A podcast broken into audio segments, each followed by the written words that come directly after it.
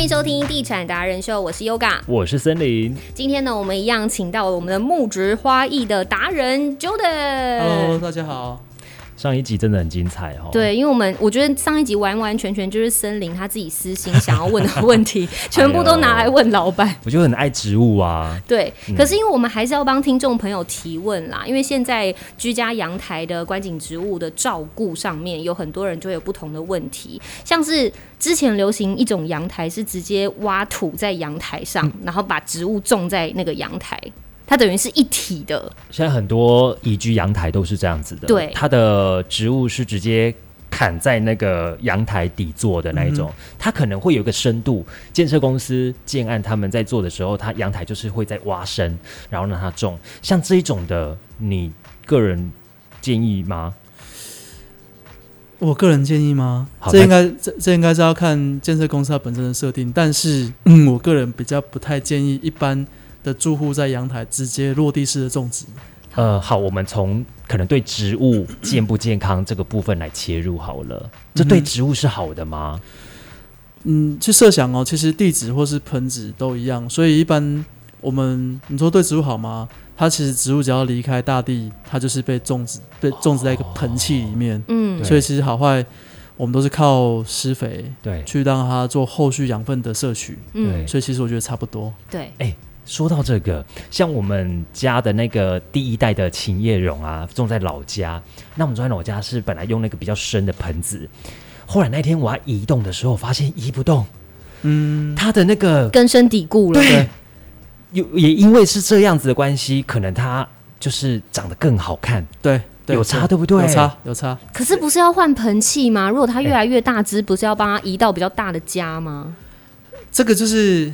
嗯，我们现在讨讨论是两个不同的方向的问题。嗯，植栽有没有？为什么种在公园或是像在野外的植物会越来越大棵，然后很强壮？是因为它的根系不受限，哦它可以一直扩张。对，好，那 植物的根系跟其实植物上半部是成正比，你上面多宽，下面的根就会有多宽。哦，所以根系一旦往外扩张的话，植物就会很健康。像刚刚森你提到的，对，你那颗琴叶榕，因为对根已经从底部的洞往外长了。 嗯，嗯，它就会长得非常好。我就说我的植物接地气啊呀、对对对接。地啊气，你已有经没有往外面长了，对，这很样接地气，那刚刚提到说植物换盆，植物换盆是因为我们在有限的空间的时候，为了要让植物的生命得到一个比较好的照养跟一个延续，我们会在适当的时候，比如说根系往外跑的时候，突破盆子的洞往外生长的时候，我们会做换盆动作。嗯，因为换盆最主要是为什么？是除了帮它换新土壤以外，还要帮它做根部的修剪。哦，植物很有植物很有趣哦，像以盆栽来讲好了，日本很多百年的老盆栽，从德川时代流传像那种很小盆的小品盆栽，为什么可以活那么久？就是因为它适当的两三年换一次盆，做根系的修剪。一旦植物的根修剪过后，它就会返老还童，哦，它会重新生长，刺激它细胞壁再分再再分裂，它就会刺激生长，它能够因为这样得到一个生命的延续。嗯，是，对所以不止上面的枝叶要修剪，下面的根系也要修剪，对对对对对对，对没错。怎么修啊？我修我我我会困，我会卡在那边呢、欸对，呃我那剪了它会不会死掉？对，我就怕，好嗯因为自己不是专业的啊。嗯如果说我们撇开专业的盆景不谈，我们谈一般居家比较常碰到的观呃观叶植物，好了，嗯，怎么修？把它从原本的土的盆子它拿出来之后，有没有，你可以看盆子大小。一般我会建议，比如说你可以盆整体比例的三分之一，你可以剪掉，你可以把那个盆子的形状剪掉三分之一，就是以它的形状往内缩三分之一，对，嗯最多最多缩到二分之一，这个量是 OK 是安全量。 ，OK，那比较老的部分对修对掉，对对不对？对对，没错没错。那植物一旦一般只要不是针叶类的话，一般常见的植物，你是底部的根修多少，上面的叶子就要修多少，嗯，它才能够平衡，然后再种底回部的去根修到上面。对，比如说我底部的根，我修掉哦百分之五十的量好了， ，OK，那这时候你上面的叶子也必须修掉百分之五十的量，嗯哦哦，是让它上下供应平衡，嗯，植物嗯才不会因为这样干掉或死或落或死叶掉这。样，对对很对专业，真的就是上下一定要是差不多的量的对感觉对，一。个平衡的嗯感觉这样子。好，所以我们刚刚再拉回来移居阳台，乔登就会说觉得这样子是不太 OK 的。那假设啦，我不知道，假设在移居阳台那个挖的那个深洞，我不直接填土，我用盆栽这样一罐一罐一罐的放，哦可以对吗？套盆所以很多，据我们所知，其实刚刚提到的那种阳台方式，有没有？他们应该会是在那个建筑物的那个树穴里面，他们会再加一个， 嗯，加一层，比如说铁件，嗯，去做所谓的防水，或是防止植物的根往外对窜，然后去破坏破坏哦水，泥，对，破墙坏建壁筑，，因为对。通常你知道，曾经在新竹的某个案子曾经发生过，嗯它也是种好种满的那一种，嗯，然后因为上面在漏了，那建设公司很麻烦哎、他必须要请吊车嗯没错，把上面那一棵它是好的树哦，它没有死掉哦，先把它移起来，移起来，重点是移起来，你要移去哪里？ 你要先种去吊哪里？先吊在半空中。而且你在做那个诗作的时候啊，你在整修啊，那可能不是一两天的事情。 啊对啦，对，对啊，你要再等它就是呃风干啊，等等等的，那那棵树很可怜呢、嗯对啊，就会造成这样子的问题。那重点是，哎、你自己家里漏水是因为上面嘛，你要跟楼上的协商、哎，什么时间点可以、哎，那个很麻烦。嗯所以对于建设公司，对于住户来讲，都不是一件轻松的事 情。嗯对我嗯，我的想法是这样，其实很多建设公司他们当然会希望外观很美丽，所以他们对会啊尽可能把植栽跟建筑本体做融合。对嗯那应该是出自于这个出发点，才会有刚刚提到那样子的嗯种植方式。设计对嗯，那但可有没有是更好的选择？对那可是好好好玩是在台湾处地震带，哦你防水做的再好，你就你就只要遇到一两次大稍微大点地震的话，它防水一定会有缝。对，那水往哪边流，就往缝里面流，真就会的造成所谓的楼上在楼上在浇水，楼下在 下雨，就一起叫，对对，就会这样子。 那你也要刚好是阳台是没错成的啊。对万一万万一错成的话，那下面可能是晾衣服的。尴还有尬。还有讲到啊台湾的天气，对，其实像这种，因为树都种越来越高，就是越高楼嘛，那你的树的话呢，很容易台风天、嗯就被扫下来，我光想还就有很恐安怖全欸。性的问题。对啊对啊，你那个树扫下来，哎、也不好看呐、坦白讲，可是他一开始其实是为了好看，是啊啊，但是就是要刚好要搭上我们台湾的天气嗯的关系。嗯，对，所以这个就是要必须要去克服。很多人我们都很想要学国外的方式啊，哇，你看人家那国际级的豪宅啊，都是种了满满的树，但人家不太会有台风啊。地震呢？对啊，所以一般我们在高楼种的植栽，嗯，只要迎风面的话，大部分选择你仔细看都选择叶子小的，哦，不容是易因为被它吹倒。对，它不容易去吃到那个封面。嗯，风大的时候它它旁边那个缝隙多，它风能够顺利的穿过去，才不会就像树大招风一样，整个这样因为晃动的关系，然后杠杆原理，然后让整个树掉出来。嗯哦嗯嗯对，这啊关系到安全、公安。还有刚刚讲到方位的问题，嗯，这个是不是也特别要提醒大家，就是哪个方位你的阳台是朝东西南北，适合种什么样的植物？嗯没错。朝东方，太阳出的那一方适合什么样的植物？呃，像我遇到很多客人，他们都会因为客人就一定会有希望我的阳台能够种成什么样漂亮的风格。对，好、那其实风格取决在你阳台的坐向，嗯，东东呃东西南北，它每一个每个坐向所有的光线的那个条件不同，嗯它就会因应到不同的植栽。嗯，那大部分很多像我们遇到最好当然是坐可能是坐北朝南，哎、坐对呃对坐南坐北朝坐坐南朝北。呃就是坐北朝南对，对因坐北为朝光线最我家最好。嗯光线早早晚都有。对，左边升，哦对边右边下下，那这个就是几乎是是不可以说是是全日照，所以我的琴叶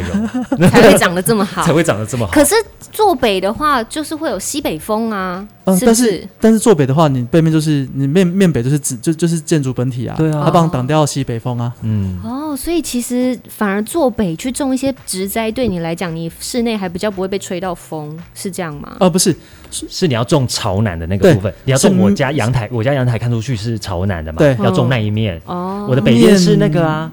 是是墙壁啊，哦，对哦对啊，面南的阳台能够选择的植栽最多。对啊，那刚提到面东，面东因为它东东东吞啊东方嘛，那就是阳光起来的地方，它可能到中午十二点、十一点半、十二点，阳光都偏掉了。嗯，可是你看它日照的时间也有三到四个小时，所以面东的阳台植物选择也很多，哦，也一样都可以选择很多的植栽。基本上这两个坐向的阳台植栽的选项是最多的，种什么都漂亮，也最好照顾。那是面北、嗯面西北、面西就是西晒嘛，对，西晒，绝大多数的植物是受不了西晒的。哦，所以我以后我的阳台不能够买那个潮汐的，嗯就不能种啦、西晒最好就是晒衣服啦。对 啊，对啊，不然的话就是你必须要能够忍受它初期变丑的时候，因为一开始啊植物它需要适应期。嗯，那西晒它刚开始叶面一定会被晒伤，可是它随着时间适应，它新长芽会细胞壁会变厚，嗯，它就能够适应那样子的环境。他要他要养成一定的防御力，对对对对对嗯对，是。那面北也一样，嗯哦，一样的道理，是，它所必须以要能够耐寒，面东跟面南的选择是最多的没。错。好，那现在因为现在阳台刚刚讲到宜居阳台，你们下面会加铁片嘛，让他们可以不会有水啊，或者是根长出去外露的问题，这是一种处理方法。然后还有现在都是卖小平数、偏小平数的房子、小的阳台，我还是想种点什么东嗯西，但不想要太占空间，怎么办？可以啊，因为像我们就会建议客人，你可以选择，比如说一个 嗯漂亮的花器，或是比如说有高中低一组花器，嗯，然后利用它花器本身的高高度去创造出所层谓次自感在层次感，哦，那它就可以在有效的空间里面做出一个蛮蛮漂亮的呃植栽作品。很像小那花园。对那因为花器的关系，它又它完全跟建筑物是分开的，它又不容易造成所谓渗水的问题。这样一来排水很方便，对，第二，你再看它的层次，它还是漂亮的。嗯嗯嗯，它也不会说，可能三五年后你必须要把土壤全部挖掉，重新种植或者重新做防水这个问题。嗯，不会那么麻烦。对对对对，所以我们遇到早早期很多人在做就是所谓落地植栽在阳台，那我们现在遇到很多就是他们想要我们全部把它们哎清掉，嗯，那换成花器，对，那就是因为渗水。哦，哦你。看这是个问题。那会不会有人希望可以像奇美成品绿园道那样做直升墙的？直有啊接整个也有墙啊都是绿意的感觉，这也有样吗？这个好照顾吗？直升墙好照顾吗？它要要看你浇水浇的勤不勤劳可。是它就用自动滴灌就好啦。哦，来，我们提到这个，顺便跟听众带一个观念。嗯，自动滴灌它只是提供你暂时性的保养，它应该不是是它不是让你永久嗯永久照顾方式呃照顾之代，它不是一劳永逸的啦不。是啊，自动滴灌就是懒人啊，对啊，就是我不想要去照顾它、啊。没有，我可是我我我设定时间让它自己喷那个浇灌啊。可是自动滴灌的话，它滴水它就是有一个呃某固定种的时间性，哦然后还有固定的点，哦，可是我懂，对，植物的根不会只有在那那十公分里那面中间那一块就没浇就到没，浇到，哦，就像是草皮，草皮的自动洒水，它永远那一对对对那一区就是对对会对积水，对对不对？然后那一区就空空哦，的。对，那一区就空空像秃头这样子。对，那就是因为水太多，那没喷到水的也干。哦，对，那所以自动滴自动滴灌比较适合是有时候可能呃，接下来我们可以出国嘛，出国在一两一一两周内，它提供植物最基本的水分所需。嗯，那可是平常时候我们还是要人为稍微照料一下，补充水分，然后稍微移挪动位置。讲到自动滴灌了，讲到出国，我就会想到我那那时候出国，我怎么照顾我家的植物嘛？因为我总不能够叫家人说，哎、你可不可以帮我帮我熏浇个花这样浇花，我就自己自制滴灌嗯哼，保特瓶，然后上面不是会有盖子吗？我盖子戳一个洞，不要太大，然后我就倒， 我就装满水之后，保特瓶倒扣，让它慢慢流水出来。对。我发现我出国回来，哇，水是真的完全没了，嗯然后我的植物是好的，嗯，我是用这种方式这啦。样是可以的吗？哦如果短时间来讲，这个没问题。对对啊，对，但我出如果现在接下来可能要计划出去一个月，那 还有报复性旅行，这个是滴灌嘛？那还有盆器的选择也很重要吗？比如说选它的材质啊，或者是像像森林就会说，有些盆器它就是丑丑呃的、土土黄的色啊，的，我哦们去我们去那个花市看都放在下面那些，呃，喷气的选择，我觉得这就这这这就看个人的，见仁因为见智见仁见智。对，因为有人觉得黑色漂亮，有人觉得白色漂亮，嗯，这个材质喜欢，那个材质不喜欢，所以嗯我觉得还好。 OK，那你希望是如果种在阳台，像我本身，我刚开始种第一盆的时候，我就要开始思考，我之后我的盆器都是要什么颜色，我要统一。像我都是都深色的，都是黑的。嗯，你建议是如果要好看美观的话，是要全部都统一呢比较好，还是呃，这个跟你室内的呃整摆个设装潢色调跟摆设是有关联性也的是。嗯嗯嗯，对，所以像我们去帮客人设计的时候，我会先先关心一下室内的整个调性是什么，嗯我再来决定我要帮客人配什么样的花器、颜色，甚至是材质。嗯对，那你刚刚提到说，可能两三种花器放在一起，它不是不行，可它比较适合空间大的露台，嗯因为这样摆它会它会有一个比较呃现代那种呃很生活感、很松散那种生活感，很舒服哦的感觉，对它不会有太固定的那种样式化出现。嗯，对，那可是如果一般我们居家阳台的话，因为空间不大，嗯你试想，如果你摆了三三五种颜色，嗯，那第一花期就会造成一个视觉上的絮乱，对，那植栽怎么配都不会好看。嗯嗯嗯。嗯所以就是刚刚讲到的层次，高中低抓出来，然后简单的三盆，这样看起来就会嗯还不错。那垂钓式的会建议吗？ 垂钓式的植栽，嗯，嗯垂挂式的植栽，之前什么婴儿类哦还是什么的，啊哈，就是它会垂下来啊的那一种的，那要看你那要看你搭配的是， 嗯呃，层次感多的植栽，还是说你要很单纯的，比如说这盆整盆都是垂坠式的植栽，那那配起来感觉是不同的。哦，还嗯对，是要所以看怎我么们还搭是会配。看整体搭配。嗯嗯嗯，对，还有我们刚刚讲说，哎、植物有些人会在意风水，不想要有刺的植物，嗯像送送祝贺礼啊，然后说不可以包仙人掌。嗯但是这个到底有有这样的规定可是吗？。仙人掌很好照顾哎、这个我觉得是各门派老师看法都不同 可对是像如果要问我的话，我会说，只要植物本身的颜色，嗯甚至是它的大小，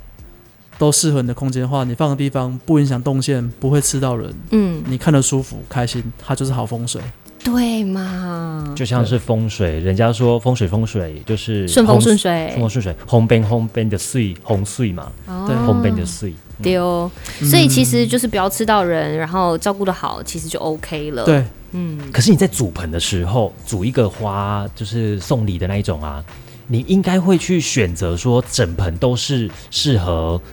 呃比较耐旱的，或是整盆都是适合比较耐阴的。同属性嗯的对植物在会一吧起，？会，吧这很重要。对啊，嗯一般我们在做花艺设计或像刚刚提到的植栽设计的话，所谓属性的选择它是非常重要，因为这会关系到好不好种，对嗯你怎么种。对，你你你你不可能把水生植物跟陆生植物种在一起嘛？就对是圣觉旁边是呃那个刚刚你讲的仙 人掌，现在对，那就很奇 怪很，冲突哎、它很冲突。你只教左边，不要教右边。不可能。 对，嗯，它是那一个讲到属性了选择讲到了送礼，因为其实乔丹他非常非常拿手的就专是业兰花。你看墙壁上面的各个奖金状，奖、金奖、金奖、金奖啊，非常的很厉强害哎、。一定要问这个专业的部分。兰花这么尊贵，会不会不好照顾？我收礼如果收到兰花该怎么做？哎、对，通常啊，你看那个开幕的店家啊，一个月前，哇，那个兰花都长得很好看哦。再来，再经过一个月后，哎、那掉光光了、哎，剩下那个嗯枝干，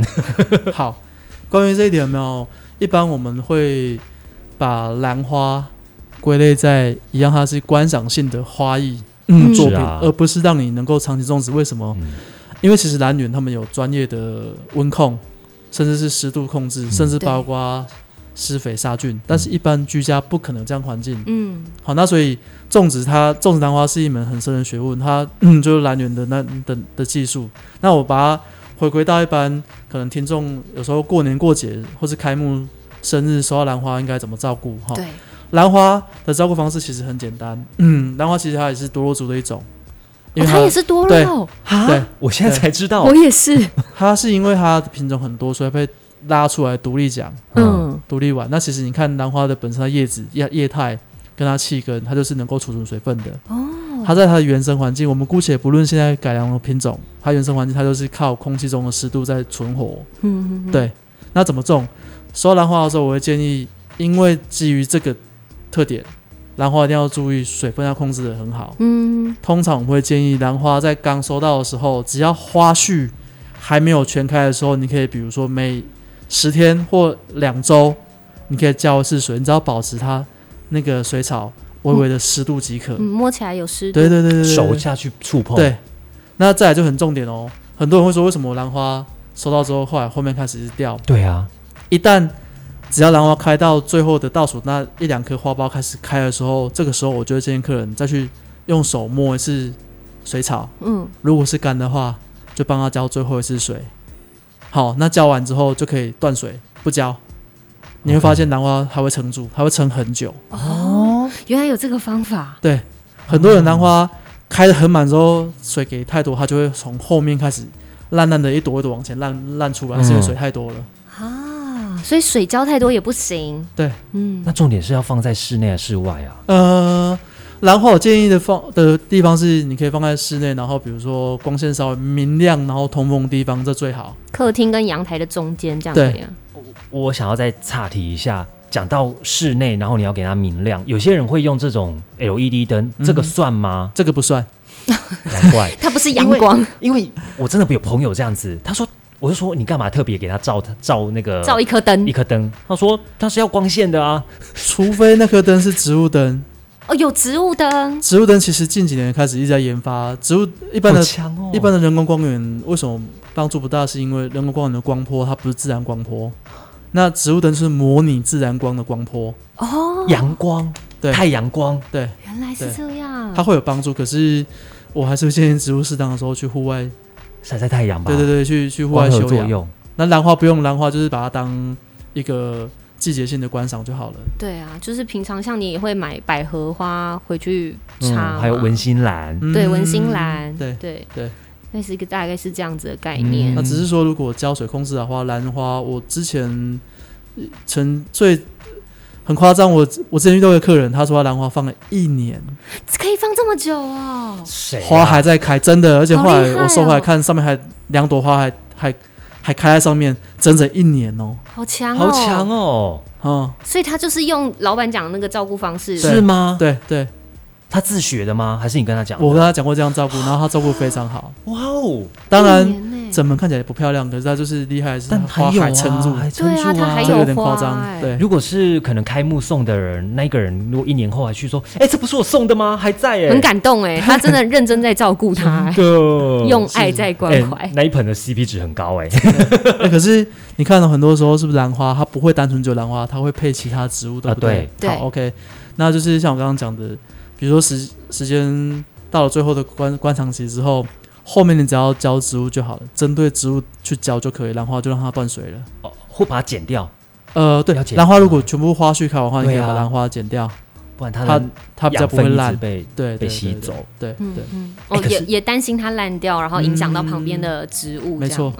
像开幕的那种兰花、啊，那不是放在地上嘛，然后大概是到腰的那嗯个落地地方式，可它下面都会装那个泡那个呃保丽龙。嗯，类似泡绿色的对那种泡吸水泡啊，棉，不是不是，嗯对对保丽龙，保保丽丽龙龙，一它般是要保丽龙撑高嘛，第一撑高，第二减轻重量，哦，哦方便我们搬运的时候它它它轻量化，才不会太重。嗯而，且因为兰花本身，嗯，细根就不是很强的根系，它不需要那么厚的土壤层哦，去让它窜。了解，哦，对，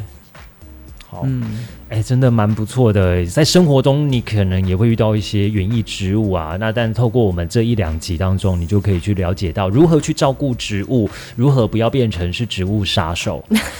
从初学者，人人变绿手指，对呀、还有没有最后要补充的？我只会建议就是一开始要接触植物的听众，哈，不要不要被植物的属性给局限了自己的选择。那你可以一开始去挑一盆你喜欢的植物回来种没关系，然后你透过观察去了解植栽怎么种。那其实随着时间的推移，你会越种越好。嗯那所以我不会给一个很很主观的方向说你就应该种什么，其实这是这是不对的。嗯，因为每个人喜欢也不一样，对对对对对，一盆植物看得开心最重要。嗯，嗯，香草类的植物好种吗？迷迭香，香草类的植物哦，啊我有一阵它子还蛮爱的。香草类植物，在一般市区它比较没那么好种。哦，真的哦、对，难怪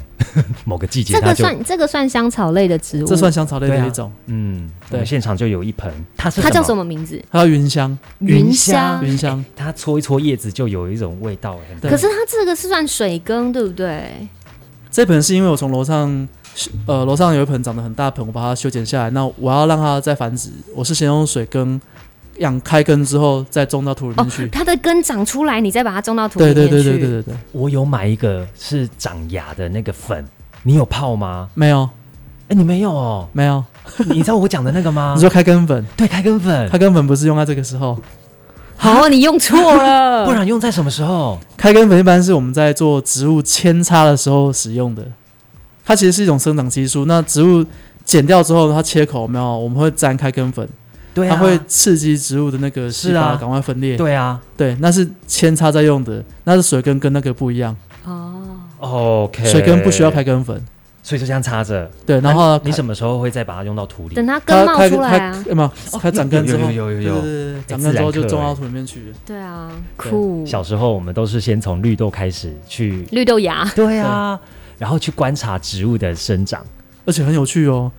水根的植物长根，如果从没有根到长根之后，你可以种土里面去。可是如果从土里挖出来的植物，嗯，带根泡水，植物会死掉。嗯，它会烂掉。对，嗯，这是一个很有趣的什么原理啊？的的情况，就是因为它本来在土里面，对对突然给对它泡到水里面，它就会，它就会觉得太潮湿了。嗯应该说它啊根系的生长不太一样。哦，跟细生长不太嗯一，样。好哦，我们真的好棒也是学到了满满的一课。对啊，大家真的如果有兴趣的话，都可以搜寻木植花艺，对不对？那如果你想要订购兰花，哎呦，老板的花盆器非常的厉害，不得啧啧了，称奇啊，中不为一，一定是大拇指的好不好？ 因为看得了这么多奖项，好好，如果觉得大家对房地产有相关的想要交流的地方呢，也可以跟我们联络，搜寻“地产达人秀”，我们有脸书粉丝团、IG 跟 YouTube，还有我们的 Line 都可以来关注。嗯，好，今天非常感谢 Jordan，谢谢谢谢谢谢